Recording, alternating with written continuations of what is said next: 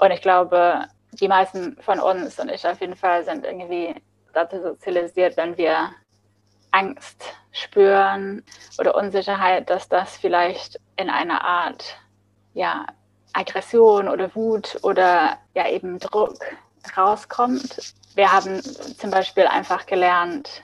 darüber zu sprechen und einfach das zu benennen und einfach zu sagen, hey, ich habe gerade Angst, dass wir nicht das erreichen, was wir erreichen wollen oder dass unsere Unternehmen irgendwie pleite geht oder was auch immer das ist, dass das alles nicht funktioniert. Und dann einfach darüber zu reden, anstatt das zu schweigen und das Gefühl zu haben, man darf keine Angst zeigen, insbesondere als Manager, weil tendenziell haben Manager das Gefühl, sie müssen halt immer den Eindruck geben, sie wussten alles und können alles und haben voll die Kontrolle. Irgendwie denke ich, wenn man die Arbeitswelt, gerade wie es läuft, anguckt, so viele Menschen sind so frustriert und halten es aber für sich und gehen dann einfach, also die verlassen das Unternehmen frühzeitig oder sie sabotieren sogar den Arbeitsplatz, wenn es richtig schlecht wird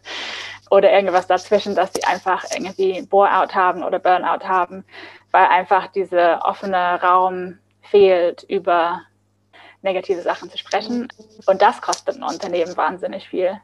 Also diese Zeit, die wir da rein investieren, über unsere Gefühle zu sprechen, ist für mich total wertvoll, weil es bedeutet, dass wir einfach ehrlich miteinander sein können und ja, im besten Falle auch Krisen abbiegen können.